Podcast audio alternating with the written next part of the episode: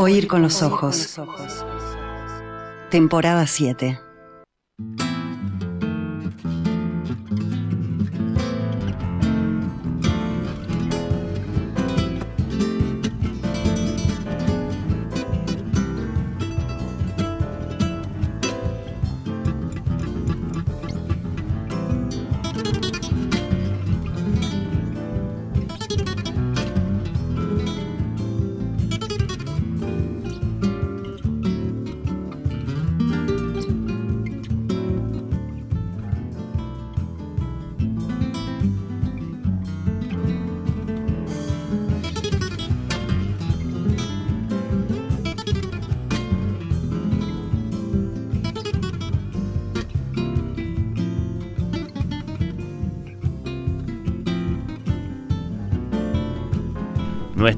Invitado es poeta él mismo, además de apasionado admirador del inglés Philip Larkin o la uruguaya Amanda Berenguer. Es novelista, admirador de Onetti, de Richard Ford, bueno, de tantos otros.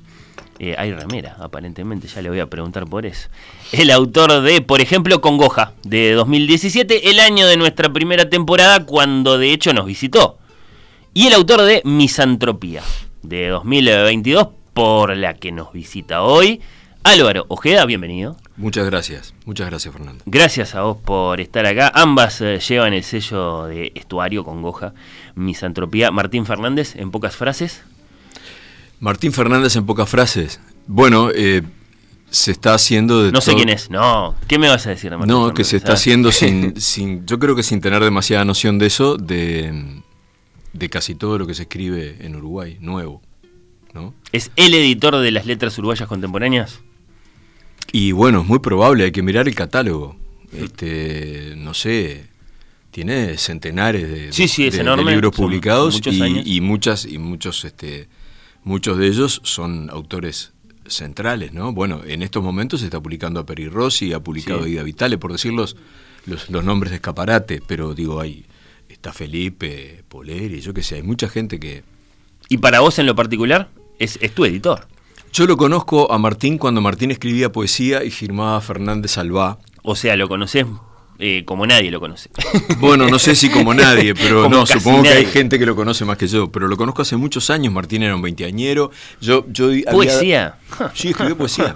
Este, él, eh, yo había dado unas por eso me enteré, yo había ido al el MEC, me había contratado para dar unas charlas sencillas de hacer, los últimos 50 años de la poesía uruguaya. Ah, sí, la preparaste en una noche. Claro, y bueno, y él estaba entre el público, y después yo vivía en esa época en el Escualería, y él, este, no sé si vivía en el Escualería o tenía un amigo en, en el Escualería, y yo me lo encontraba habitualmente, y de ahí hicimos amistad. Y cuando se juntó con Leandro Costas, hizo Artefato y a mí me invitó para publicar en el año 2004. El proyecto papá, digamos, de, un estuario, aquel artefato. Exacto. y luego publiqué con él muchas veces. Eh, prosa no había publicado con él. Publiqué poesía con él. Y después de, los tres libros en Planeta, publiqué. Este es el tercer libro que publico con él: La Mula, Congoja y Misantropía. Y ahora Misantropía, que acá lo tenemos para nombrar, para dar título a la historia de este hombre que se cansa y que se va a vivir con su perro con nombre de poeta inglés a un lugar más o menos apartado de la capital. Vos podrías haber elegido, Álvaro, eh, muchas otras formas del, del cansancio, que pueden ser el cansancio del aire impuro, el cansancio de la grisedumbre, el cansancio del ruido. Vos elegiste, sin embargo, para el título, insisto, de esta novela, el cansancio o directamente el rechazo de los otros, la misantropía. A ver, ¿por mm. qué? Mm. Bueno, porque el, proceso de... las novelas son independientes, quiero decir, se puede leer con Goja y se puede leer Misantropía. Más allá de la reaparición del personaje. Si las quieren comprar las dos, Martín va a estar muy feliz y yo también. Pero eh, a mí me parece que era la consecución, digamos, Martín Gainza es un personaje que eh, yo utilizo como, como atajo, ya lo he dicho, para no tener que trabajar demasiado, claramente que el personaje tenga durante la acción narrativa la misma edad que tengo yo mientras escribo sobre ese personaje. De tal suerte que uno tenga que averiguar demasiado sobre cómo es la vida de un jubilado de sesenta y pocos años en esa novela, eh, que no se sabe muy bien por qué se jubiló, porque al caso no Profesor interesa. de literatura, jubilado. Profesor de literatura. Yo no soy profesor de literatura, pero trabajé 34 años y 7 meses en un colegio y conviví, y fui bibliotecario, y conviví con profesores de literatura que son, junto con algún individuo que no sepa dónde ir, los únicos que van a las bibliotecas en los liceos privados. Este, o bueno, algunos de los únicos. Y bueno, entonces ahí yo ya me ahorraba dos problemas. Eh, yo podía entender cómo era la lógica de un profesor de literatura en una, eh, en, en una mesa de profesores y podía entender cómo era la cabeza de un jubilado de sesenta y pocos años. ¿Este personaje había nacido? Eh, ¿Gainza? eh, ¿Te estás refiriendo a fecha o a...? o Eh, a- circunstancias literarias, digamos, eh, cuando aparece por primera vez en tus libros. Eh, Gainza pa- eh, aparece en, en... En realidad Gainza aparece... El apellido Gainza aparece en mi primera novela, donde había un bibliotecario que se llamaba Virgilio Gainza. Y bueno, ahí había una, una conexión, pero yo en esa época todavía trabajaba más, entonces generaba... era, era un personaje entre otros. Era un personaje entre otros, ahora trabajo menos. Y, este, y Virgilio Gainza vuelve a aparecer en La Mula, eh, siempre relacionado con actos este, librescos Sí. que se traducen a la realidad. Es decir, en La Mula él eh, participa en, en la, en, el, en- el frenado, en el detenimiento de un arroyo, el arroyo Quitacalzones, que existe intubado en, el barrio Gracia Oriental, de donde soy yo. Y parafraseando una escena bíblica donde Moisés hace ganar una batalla a los judíos manteniendo sus dos manos en alto. Hago el gesto de mantener las manos en alto y estamos en una radio. Bueno, no, pero está bien que te apoyes Y en la este, vos te después- estoy mirando. Sí, sí. Y bueno, y a mí me pareció que Martín Gainza, que corresponde al mismo apellido, tenía de alguna manera la misma matriz. Eh, la Capaz que era el hermano de Virgilio, el hijo. no, más bien debería ser el hijo o el, sobrino. También Gainza es un apellido con una cierta notoriedad. Y Martín Entonces aparecen con Goja. aparecen con Goja por primera vez. Perfecto. Pero Martín es también un homenaje a uno de los más grandes escritores, o quizá de los más talentosos, lo cual no significa que sea uno de los más grandes, son dos cosas distintas. Casi insuperable su talento, que es Martín Amis.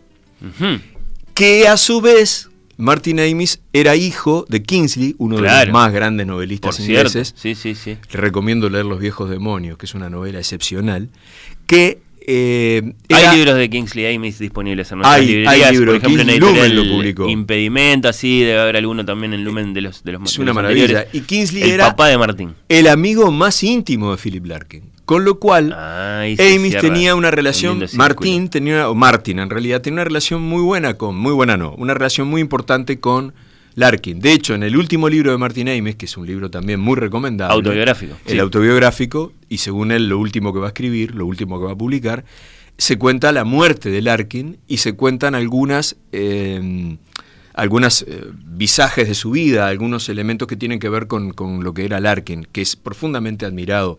Eh, de hecho, Larkinlandia es uno de los lugares donde él ubica a la viuda embarazada, una de las mejores novelas de Martin Amis. Philip Larkin, poeta inglés y el, y el, y el, digamos, y el poeta que da nombre al perro de Martín Gainza. Que es su gran compañía y su gran- que es un perro que es un dogo de Burdeos, un perro moloso, gigantesco, bondadoso y sabio. Y, y ominoso, como toda la, la poesía de Larkin que versa sobre la tristeza. Ujú. Es- A Martín Amis, perdón, no lo llegaste a conocer personalmente porque él pasó por el Uruguay, Pasó, famosamente. viví un no año y medio. No, nosotros con un amigo. No por Montevideo, pero sí por Uruguay. Por, Claro, lo que pasa es que yo, yo conocía a- a- a- en el colegio donde yo trabajaba, que era el Estela Maris, el colegio de, de- de la, de la gente de los Andes, del, del avión, Ujú. Había eh, familiares del pintor Fonseca, que era a su vez la Isabel Fonseca, era pariente de ese pintor y era la mujer de Martín Amis. Entonces, Sí, sí, Casado con una uruguaya, Martín Exacto, Amis. Isabel Sí. Fonseca. Y una bellísima mujer. Y este, nosotros organizamos con un par de amigos, medio fanáticos, una suerte de, de- de- de expedición comando, tipo ratas del desierto, una cosa así, para llegar hasta Amis, con una coordinadora de inglés que había que le gustaba mucho eh, Martín Amis y que bueno, era la- el postre de la torta, si lo llegábamos a traer para el colegio, su supongo que un aumento de sueldo íbamos a poder conseguir. Eran circunstancias muy especiales. Uno de los grandes de la literatura inglesa contemporánea, de pronto viviendo acá, ¿no? De, y recibiendo visita. Sí, sí. visitas como la de Ian McEwan, que pasó heroicamente inadvertido por toda la crítica literaria uruguaya. Estuvo acá. Estuvo Ian McEwan. ¿Qué pruebas hay de eso? Sí, está la- están las declaraciones de McEwan, Claro. hablando, hablando del aeropuerto de Punta del Este y demás con, con Amy, se estuvieron. Claro, son amigos ellos también. y- Son muy bueno, amigos y había sido muy otro amigo gigante, sí. del otro gigante con el que está absolutamente peleado, este, peleado porque Martin Amy se peleó con él, que es Julian Barnes, Sí. que para mí es un escritor absolutamente También. descomunal. El oro de Flaubert, en fin. Buah. Un gigante. Sí, en sí, fin, sí. En fin.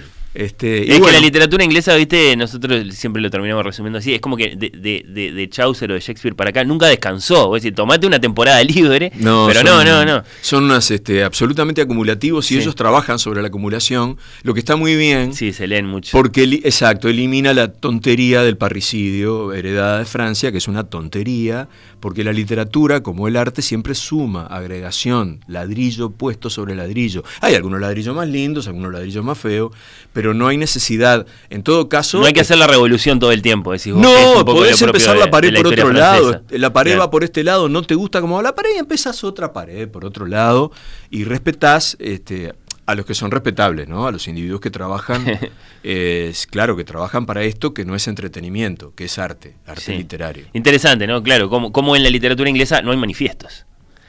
No aparece uno a decir, este, rompamos con el pasado, el arte debe ser así. Y todos reconocen Sí, sí. padres, este, que- Claro. que, Shakespeare, Shandy, yo qué sé, todos reconocen tu amado Johnson. Es decir, claro, todos reconocen Sí, este, padres. Todos no- no miran hay- a sus mayores. Si vos sos este un poeta, hay una foto maravillosa que la recomiendo. Está hasta Louis McNeese, Ted Hughes, Thomas Eliot, Winston Hugh Oden. Deberíamos ponernos, empezar a ponernos de pie.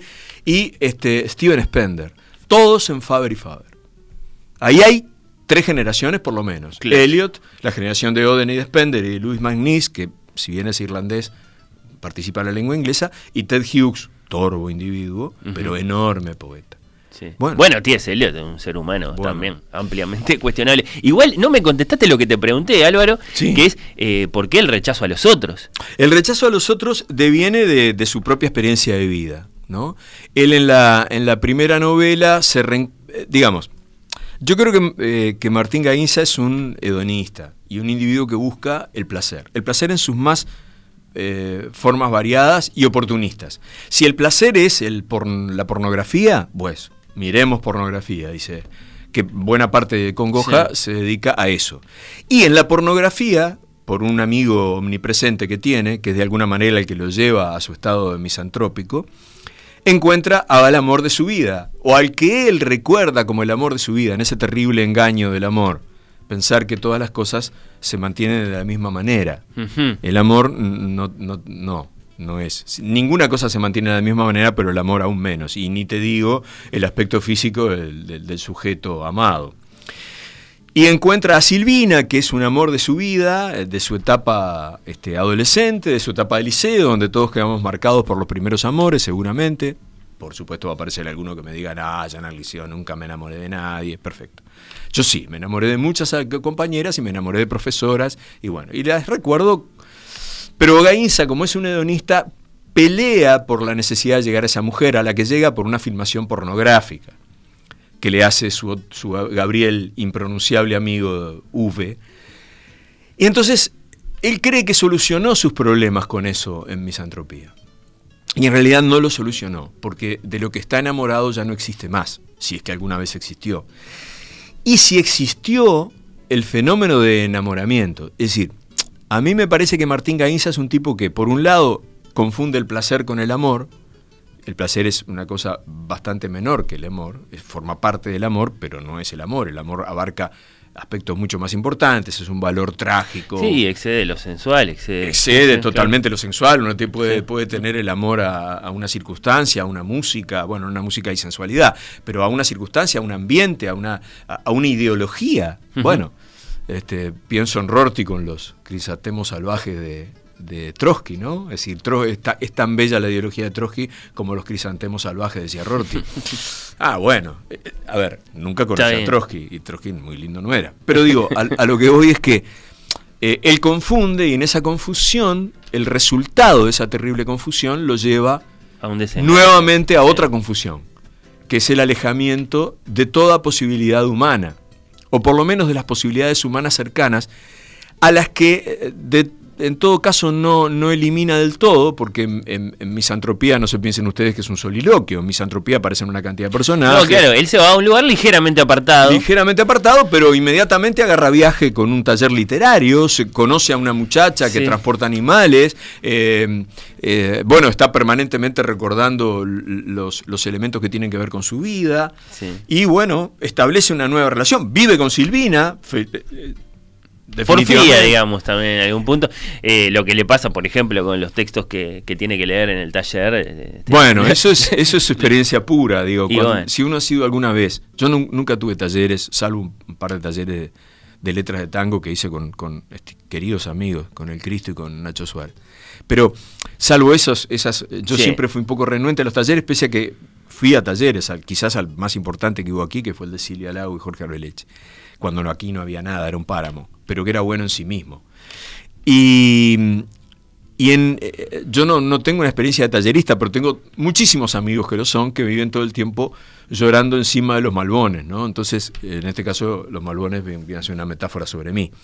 Entonces, me, eh, sí fui muchísimas veces jurado, y uno encuentra que lo que sucede en los talleres y lo que sucede en los jurados es que la gente, el público en general, absorbe todo lo que está en la vuelta, eh, de, sobre todo de entretenimiento literario. Y escribe eso. Y bueno, entonces te Hmm. encontrás con tipos que hablan de países brumosos, donde hay guerreros armados con espadas de Toledo, falcatas romanas, y vos decís, pero ¿de dónde acá? Que lo más que tenemos son los caramelos a bala. Entonces, eh, ahí hay una transición que nadie explica y que es que si tú vas a dedicarte a hablar de un mundo absolutamente ajeno al que convivís, tiene que haber una razón que no sea ajena a tu mundo. No puede haber una ajenidad tal. Cuando Robert Graves escribe sobre Claudio, eh, el emperador Claudio, hacía unos cuantos años que se había muerto, pero ¿por qué lo hace? ¿Cuántos Lo hace porque es el advenimiento del nazismo en, en- en Europa. Está hablando de la brutalidad de una, de una este, autarquía. Se ¿no? escribe desde la falta, desde la carencia, desde lo que se tuvo y se perdió, desde lo que se aspiró a tener y nunca se tuvo. Lo malo no está en que la vida promete cosas que nunca nos dará. Lo malo es que siempre las da y deja de darlas, dice Ojeda a través de Gainza en la página 184 de Misantropía. ¿Nos podés ampliar un poquitito ese pensamiento? Se Bueno, escribe- yo- porque yo- ahí estaba diciendo lo que no hay que escribir, básicamente. Bueno, acá sí. acá- acá sí, hay que escribir Digamos, desde la eh, lo que no hay que escribir es. Hagamos algunas disquisiciones previas. Lo que no hay que escribir si uno cree que la literatura es arte y si uno cree encarar el arte literario Sí. como una eh, profesión de vida y como un fenómeno, como dice mi maestro Richard Ford, al fin de cuentas es mi maestro, eh, como algo sagrado. ¿no? Estás hablando de una sacralidad. Esto no es para. Hoy escribo una novela, mañana me olvidé, me voy para casa, yo qué sé, me dedico a- al fútbol. No, no. Esto es en serio y es como algo sagrado, quiere decir para toda la vida. Con altibajos, con cosas, con idas, con venidas. Es decir, esto no es entretenimiento, esto es diversión, que es otra cosa. ¿Querés Ahora, hacer esa disquisición? eh, Porque capaz mira, que versión- se- yo ayer estuve eh, presentando un libro maravilloso de un eh, médico de profesión y gráfico de oficio, un hombre octogenario que se llama Sergio Villaverde, Versiones del naufragio. Y versión eh, eh, viene de, eh, de verter, de traducir algo. ¿no? Y la diversión es lo diferente a la versión. Como acá están las versiones del naufragio, se anticipa que va a haber más de una posibilidad. Pero la palabra diversión, que tiene una banalidad en divertido, entretenido, Sí. no, no es esa la Y como la raíz. sinónimo de, de evasión, de escape. No, la diversión es que por lo menos en la vida vos te vas a encontrar con una situación diferente a la que te explicaron, a la que heredaste, a la que comprendiste. ¿Acaso dijiste, bueno, el cielo es azul porque Argensola decía que no era? Entonces yo digo, el cielo es azul. Está, pero hay otras versiones. Ahí se parece a divergente. Exacto, Sí. la diversión indica la divergencia, que eso es lo que me parece que la literatura tiene que brindar, porque a fin de cuentas está para tratar desde la perspectiva de la falta, bueno, yo no entiendo por qué estamos en este mundo y nos tenemos que morir. ¿Por qué miércoles nos tenemos que Me morir? falta más vida, me falta la inmortalidad, me falta ¿Por qué no? ¿Por qué no puedo aspirar a ella? eso que me niegan las leyes del universo. Entonces, amor, lucro, eh, odio, pasión de amor y lucro, como decía Borges, son los temas. Y está. Y yo creo que este, es importante afincarse en eso porque de alguna forma te da la seriedad contigo mismo y la seriedad con el, eh, el lector, que no tiene por qué soportar tus estupideces o tus banalidades o tus... eh, a, mí me gustan las zapatillas romanitas. Bueno, está fenómeno, muy bien, usalas, yo qué sé. Pero quiero decir, eh, me parece que hay un compromiso social, y más que nunca ahora, eh, el arte siempre lo tuvo, pero más que nunca ahora, en momentos de gran confusión. Por eso, cuando... Compromiso social. Sí, sí, Obviamente claro. no es el compromiso político que pedía No, no. Sartre. No, no, para y, nada. Al contrario. Pero, tampoco es la libertad total que capaz que reclaman algunos escritores. Hay un compromiso. Vos decís que es social Yo creo ese que el, que, el, compromiso. que el compromiso es social porque el compromiso es hablar sobre el hombre de este momento en esta circunstancia. Ese es el compromiso social para mí. Lejos de dogmatismo, de ideología. De, Pero si no la literatura no tiene sentido, decís vos. Y yo creo que no, porque lo eh, en realidad son una cantidad de textos que pueden tener, eh, todos sabemos ahora que más bien o- con alguna guía más o menos pródiga, un individuo puede organizar un buen texto y ahora tenemos también, se nos vino encima. los- Sí, los cómo no, ya hablaremos de eso Ah, cuando haya un fenómeno de lectores, supongo. Eh, antes no. entonces, este, ya se nos vino también encima eso y no faltará quien cuestione la calidad del escritor. Ahora las máquinas escribirán por nosotros lo que es una reverenda estupidez. Pero bueno, eh, entonces, frente a toda esa, esa maroma, yo creo que hay un compromiso por el entendimiento del ser humano, por las carencias que el ser humano tiene. Eh, en ese texto que tú citaste de mí, hay una frase que es parafraseada de Onetti, ¿no? De la Está en vida cursiva. Sí. Claro, eso es Onetti. La vida no es mala o buena por lo que nos da, eh, por lo que no nos da, sino por lo que nos da, efectivamente, y luego nos quita. La vida misma. La vida misma nos da, nos da el amor. La vida Eso es lo malo. No que no nos dé, sino nos que nos da, dé pero después y nos después quita nos sin explicación. Bueno, podés tener una explicación. Hay explicaciones metafísicas múltiples.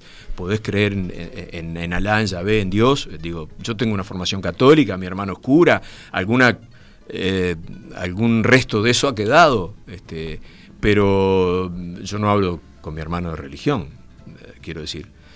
Pero la literatura, no obstante, esa sacralidad tiene un elemento de religar al hombre con las cosas y con el mundo, de establecer una, una explicación, una compasión, una actitud piadosa, de entender por qué un individuo obra de determinada manera y no de otra.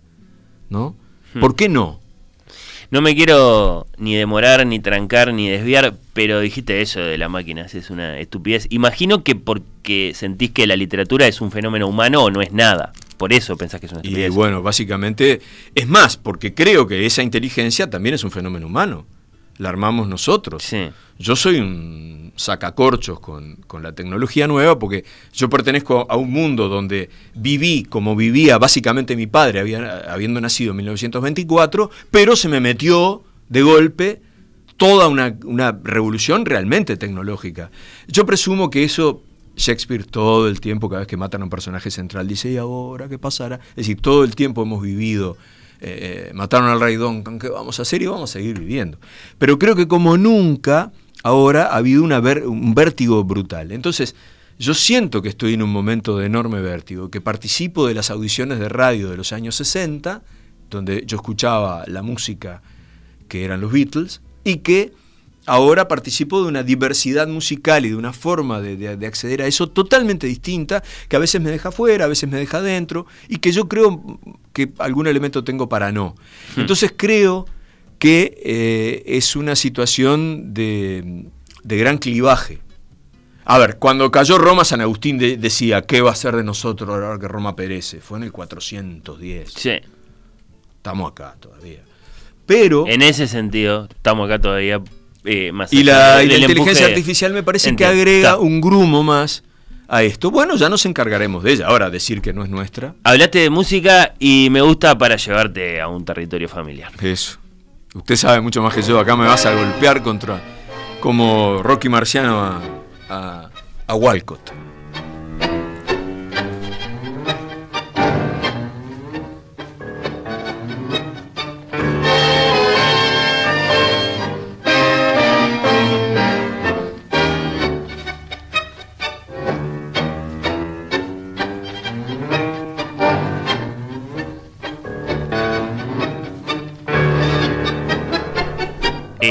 Este es Gobi, que aparece mucho en el libro y que imagino que forma parte de, de- de tu vida. A Sí, ver, claro. decinos algo sobre Alfredo, Alfredo Gobi. Gobi es- Violinista. Violinista, el violín romántico del tango, como el fuelle mayor de Buenos Aires. Eh, Alfredo Gobi era, urugua- era uruguayo por adopción, porque la ciudadanía uruguaya no te la puede sacar nunca, porque era hijo de Alfredo Gobi padre, que era sanducero, y que con Flora Rodríguez fueron a Europa a cantar la morocha y llevaron el tango a Europa. Y era cupletista y él era una especie de stand-upero primitivo. y, y Alfredo Gobi nació en París, que es un buen nacimiento para un tanguero. ¿Cómo no? Para nacer y para morir, como Arolas. Este, y, y Alfredo Gobi tocó aquí en Montevideo en la orquesta de Pintín Castellanos, por eso tiene este síncopa candombera, eh, es de alguna manera el, eh, la negritud, y fue el maestro de, de Piazzolla, por ejemplo. Que Piazzolla le lo iba a un ver. precioso homenaje. Y, eh, y- y de varios, Bajo ¿no? la forma de una gran música. Ahora, ¿era un poco menos famoso que De Caro en tanto que el violín del tango? ¿O andan ahí? Esa es una sensación Eh, son épocas distintas. De Caro es de la Guardia Vieja y es un innovador de una cantidad de cosas.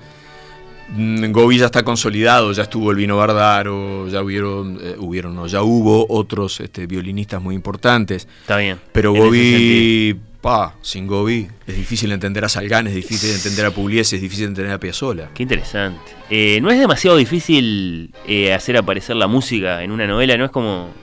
como no, no se puede. ¿Cómo, cómo se escribe una música?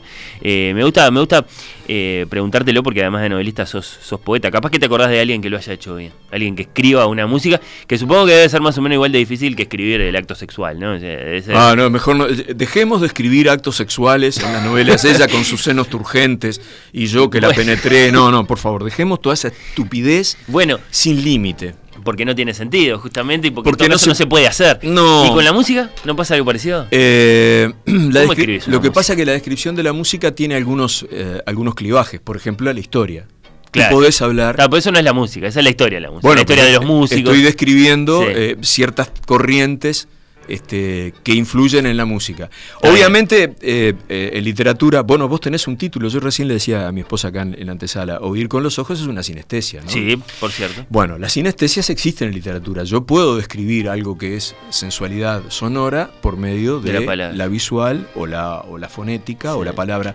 Probablemente al- a, la, a la poesía le sea más sencillo hablar de música porque la poesía tiene una música totalmente diferente a la música eh, entendida Sonora, como sí. sonora. Y pero tiene una sonoridad, ¿no? Del charco de Senín, Bastalla una gangosa. sonoridad verbal, por ciento, Sonoridad claro. del, de- Yo creo que se puede, sí. De hecho, eh, ahora me, me he quedado pensando. No, Cortázar lo hacía bastante bien con el jazz, se mandaba ahí. Bueno, Larkin era un notable crítico de jazz también. Sí. Y estoy recordando algunas novelas de Barnes, donde hay descripciones. Oh, un gran melómano, sí, sí. eh, descripciones, seguramente algún francés, porque Barnes es más francés que inglés. Este. Sí, yo creo que sí, eh, se puede. Estoy, estoy pensando en Martín Coan, eh, en el. Museo de los... Ayuda, que está la, la foto de los Beatles en Help. No me acuerdo ese libro. Ah, Martín es un Cohen. libro precioso. Ah, Coan es un escritor. Sí, no, no, le conozco varios, pasó por este programa, pero no, no sé a Ah. qué libro te estás refiriendo. A ver, Eh, vamos a pescarlo. El Museo de los... Ah, ah, Se los- llama El Museo de la Revolución, el libro. Ahí está. Y Eh, tenés razón que ahí tiene una foto de de Liverpool. de los no lo tengo leído este. Bueno, este, está. Bien, Esta lindo. tarde lo lees. Sí, Y- sí, sí, cómo no. No, yo creo que sí, que se puede. De hecho, eh, estoy pensando en la, en la poesía modernista que hizo una cantidad enorme de, de poesía en base a músicos y a pintores. Sí. Claro, vos me decís, lo- el, el pintor tiene un aspecto tan- este, tangible, pero yo creo que sí, que se puede. Interesante, interesante, interesante. Eh, bueno, Sí, yo no sé sí. si lo logro con Gobi, pero... pero ah, No, me encanta la presencia del, del tango en la literatura. Vale la pena que los curiosos de, de tu novela se, se- se asomen a ver a ver cómo es que, por ejemplo, está presente sí, Alfredo el, el- el violinista en, en Misantropía. Eh, ¿Te enojan cosas de la literatura uruguaya actual? Hay, pasajes de la novela que parecen sugerirlo. Sí, me enojan muchas cosas. Me enoja la literatura como entretenimiento. Me enoja muchísimo que todos estemos escribiendo novelas negras. Me, enoja espantosamente. Creo que las novelas negras, las novelas policiales o las novelas eh, de, mm, de ambiente estudiantil, como las hacen los ingleses, eh, Lucky Jim, la de, o, Hmm. o Jill, la bella novela de Philip Larkin, eh, solamente son buenas porque son buenas novelas, no por el género o el subgénero que pretendan este, manejar. Raymond Chandler es un enorme escritor que escribió Novela negra. novela negra, Sí. pero es un enorme escritor. ¿Por qué? Porque tiene una visión del mundo. Entonces, yo creo que hay, hay, este, hay que espigar mucho en eso. ¿no? Eso lo primero. Me parece que este, ¿Qué autor de novela negra uruguaya respetas? A mí me gustó, me gustó muchísimo eh, el intento de Hugo Fontana.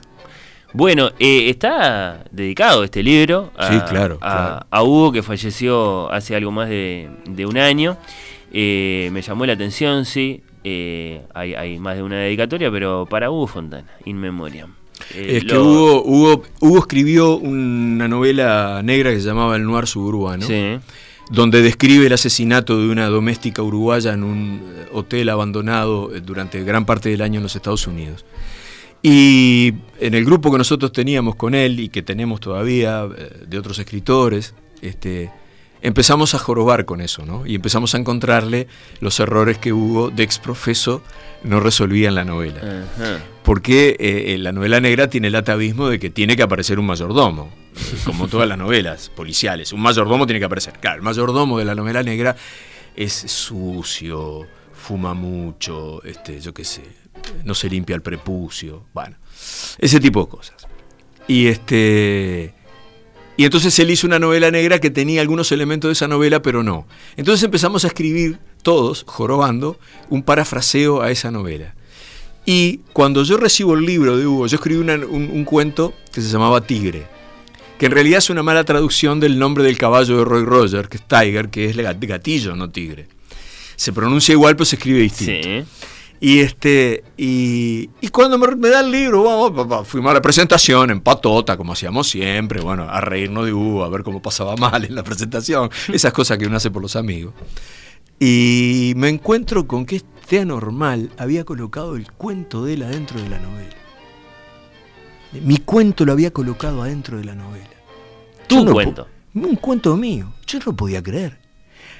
Nosotros ya habíamos tenido una larga discusión sobre las batallas de amor, el tópico de, del asno de oro, ¿no? Bueno, esta noche prepárate que vamos a tener una, una tenida, una batalla de amor, tópico clásico. ¿eh? El tópico de Ovidio, el tópico de Apuleyo. También bueno. apareció Ovidio en Misantropía. Bueno, es que Sí. Ovidio es, una- es el, es el escritor de los exiliados. Y el, el escritor es un exiliado en el mundo, ¿no? De alguna manera. Ujú. Y habíamos discutido en el viejo Lobizón, allá cerca de la, de la jefatura, estábamos a un paso, y sobre las batallas de amor. Y él escribe un cuento sobre las batallas de amor precioso, hablando de la batalla de Canas.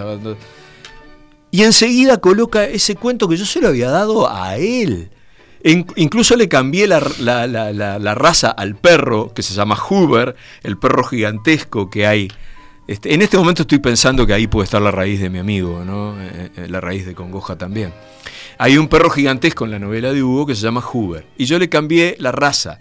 Era este, un ovejero alemán, el- el- un ovejero alemán que estaba permanentemente controlado por su dueño. Era una figura de- del ser humano controlado por otro ser humano. Y yo le cambié la raza, no me acuerdo qué raza fue que le puse. Y Hugo me lo, me lo, me lo cambió cuando lo publicó y volvió a la raza original. Esos son amigos escritores, ¿eh? Bueno. Bueno, y Hugo tiene mucho que ver con esta. Ya había tenido que ver con la mula. Este, Hugo es una pérdida enorme para la literatura uruguaya. Sí, sí. Enorme. Pudo completar eh, ese libro eh, en el que trabajó tanto, que amagó ser una biografía de Emilio Rodríguez Monegal, terminó siendo una más de sus, de sus novelas. ¿Ves? Allí hay un criterio Los policial nombres propios, sí. para atraer a la gente a un fenómeno mucho más grave, el jacobinismo en la izquierda uruguaya sobre ciertos personajes. Hugo utiliza eh, el anzuelo. Esa es la desgracia de Emir. Ah, yo creo que sí. Ahí está. Yo creo que esa es la gran desgracia, el jacobinismo. El jacobinismo es una enorme desgracia en general. Este, es como el estalinismo. ¿Cómo se manifestó acá eh, y bueno, Uruguay? el, para- el estigma terrible de haber trabajado para la CIA, lo que no eres verdad. Cuando él se enteró que esa revista estaba eh, este, subvencionada por quincuagésimos movimientos no podríamos entrar a un solo banco del Uruguay. Este renunció a la dirección de la revista, pero la gente olvida todo lo que esa revista aportó, ¿no? Eh, el adelanto de 100 años de soledad, por ejemplo. Yo qué sé. Emilio Rodríguez Monegal era un, crítico enorme. Lo que pasa que, bueno, en, la coyuntura de esa situación, eh, Hugo tenía una obsesión con la revisión de las, de las actitudes jacobinas de la izquierda por su anarquismo final él había formado parte de esa izquierda, y, yo creo que ahí le asistía razón. Y, como sabía eh, las trampas literarias, eh, eh, ideó a ese profesor que aparece muerto y que está, buscando información sobre mi Rodríguez. Encontró la forma de, Encontró la forma, pero porque es una enorme literatura, no porque sea una novela policial. Misantropía lleva el sello de estuario y la firma de nuestro invitado Álvaro Ojeda. No te vamos a despedir, Álvaro, sin antes, no sé si estás al tanto de la existencia de una sección que tienen a veces nuestras entrevistas que se llama El Cuestionario. Si no hay desnudos, y bueno, siendo radio, el papel no lo haré contigo. Eh, y con la operadora, vamos a decirle que no mío. El Cuestionario eh, es. Ah, ¿de, Natalia? Eh, bueno, claro, lo que Ah, qué persona infame acaba de verse conmigo y no me dijo nada. Eh, no, bueno. yo le recomendé una lectura incluso. Este, este, este fue simplemente la chispa inicial. Se lo mm. hemos hecho este cuestionario que se llama el cuestionario a muchos de nuestros invitados y hoy te va a tocar a ti. Bien.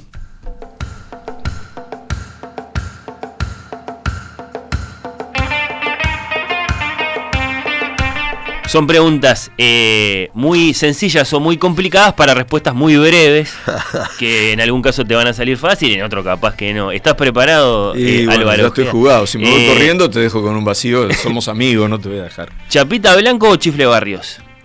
Eh, los dos. Los dos, ya. los dos. El goleador histórico y el jugador más importante del siglo XX de Wanderers. Eh, eh, ¿Wanderers? Montevideo Wander Fútbol Club, el cuadro de mi vida. El cuadro de la 15 vida. de agosto de 1902. ¿El verso o la prosa, Álvaro Ojeda? La prosa cuidadosa del verso. ah, mirá, no contestó ninguna de las dos hasta ahora. No, pues estoy contestando las dos. ¿Amanda Berenguer o Mercedes Estramil? Ah, son incomparables. Mercedes es prosista, Amanda es básicamente poeta. No pedimos que las compares, pedimos que elijas. Eh. Con Mercedes, a Mercedes puedo llamarla por teléfono. Ahí está, te quedaste con la que está acá con nosotros.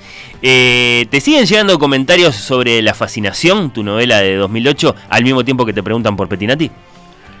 Eh, me siguieron durante mucho tiempo y ahora ya, mm, como en este país todo lo que es importante no se discute, pasa al olvido. Bueno, pasó al olvido. ¿No te molestaba que te... Eh, Petinati, tu novela, no sé qué? No me molestaba porque yo sabía por qué la había escrito. Eh, si la gente unía el personaje a, Petinati, era un problema de los lectores. Son cosas que deciden los lectores. Y es para eso el asunto. Vos manejás un. Pero todo lo, ilocutivo lo decide el que lee, ¿no? Yo creo que Vargas Llosa, estoy citando a Álvaro Ojeda, tiene un par de novelas que están entre lo mejor que se haya escrito en nuestro idioma. Nos dijiste acá, en nuestro programa, cuando nos visitaste en 2017, ¿lo mantenés? ¿O ahora que el gran premio Nobel peruano ya no puede más de rancio, lo querés pensar un poco más? Eh, estoy absolutamente seguro que Vargas Llosa es uno de los más grandes escritores de lengua española. Todo lo que haga con su vida privada, todo lo que opine de política, todo lo que haga cuando se lava los dientes, no me importa. Ahora, si vos escribís La ciudad y los perros, y vos escribís La guerra del fin del mundo, y vos escribís este, La tía Julia, bueno, estás fuera de discusión. Sos un escritor. Que corra la perrada. esta sí que la contestó Ojeda. Eh, ¿Te gustaría que la poesía tuviera otro lugar, otra relevancia, otro protagonismo en la vida moderna, como en la China de la dinastía Tang, en la que los poetas eran básicamente asesores de gobierno? Eh, eso me parece un absoluto disparate. Eh, no podemos asesorar a nadie. Creo que sería importante porque es una pérdida para la gente, una pérdida sonora, una pérdida de, de mundos que se dejan. Lo que sucede y hago un paréntesis enorme, es que los poetas tenemos que cambiar también nuestra actitud. de leerse unos a otros. De leernos unos a otros y de pensar que estamos en un prelenguaje que, bueno, habilita decir eh, cualquier cosa. Y eso es muy peligroso. ¿Cuál es tu metáfora futbolística favorita?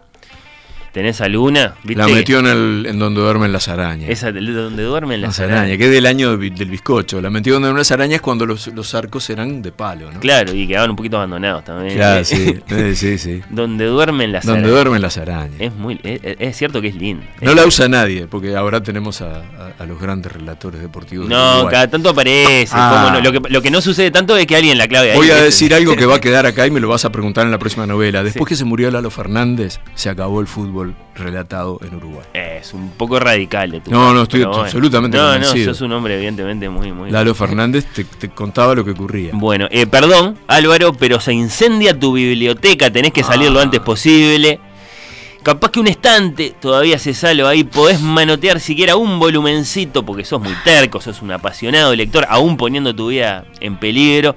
Te tenés un segundo, ahí está en llama la biblioteca, tenés que rajar, pero bueno, no, mirás, observás varios lomos ahí de libros que tal vez podés rescatar. No hay tiempo, tenés que elegir uno solo. Y tus ojos identifican claramente. Acá la Tierra Baldía, T.S. Eliot. Acá Ficciones de Borges y acá La vida breve de Onetti. ¿Tenés claro qué te dice tu corazón que tenés que salvar en ese instante tan urgente? Elliot, Hmm, siempre Elliot. la Tierra Baldía. ¿Y no, no, la, no la vida breve?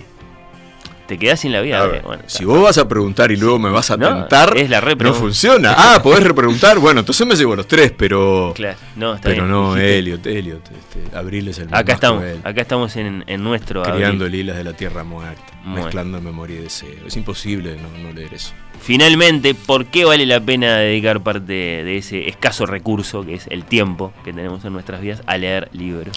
No es tan escaso. David Foster Wallace decía que el problema del hombre era su dejadez.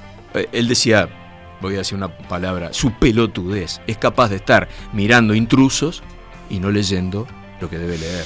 ¿Qué vamos a Yo creo que tenemos un tiempo, eh, eh, obviamente cada vez más fracturado y cada vez más urgido. Vos decís que... Pero se puede que- mucho. Que, desde el universo nos podrían decir, che, no se quejen tanto del tiempo que les damos, que Es está un bastante tiempo bien. que está medido por nosotros, inventamos esa medida, no lo podemos definir, Eh, pero lo podemos medir. Sentimos Entonces, que es poco. Bueno, sentimos pues que es poco, pero revisamos en qué estamos utilizando nuestro tiempo. Capaz que estamos perdiendo el tiempo eh, viajando en ómnibus. Y ahí eh, alguna cosa podemos leer. Capaz que estamos perdiendo el tiempo mi- mirando programas de televisión o cadenas de series o plataformas este, en internet y no estamos leyendo un libro. O no estamos viendo una buena obra de teatro, o no estamos, no estamos escuchando una, una maravillosa. Bueno, ¿y por qué toca Schumann, Beethoven y no toca Chopin este hombre? Bueno, está, perdón. Schiff, no, sí. es especialista. Ah, que toque Chopin, es lo más grande que hay. Sí, Eh, decime. No, que no me dijiste por qué vale la pena, y con eso te despedimos. ¿Por qué vale la pena dedicar tiempo a leer libros? Porque es la única manera de empezar a entendernos de alguna vez y cambiar alguna cosa. Álvaro Ojeda, escritor uruguayo, muchas gracias por No, esta gracias visita. a vos, Fernando. Esto es, este, es muy peligroso porque tenés archivos, pero eh, te agradezco muchísimo. Es muy inteligente todo lo que preguntas.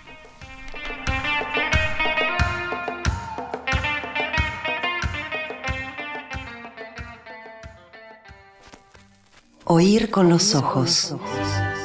Un programa bajo los efectos de la lectura.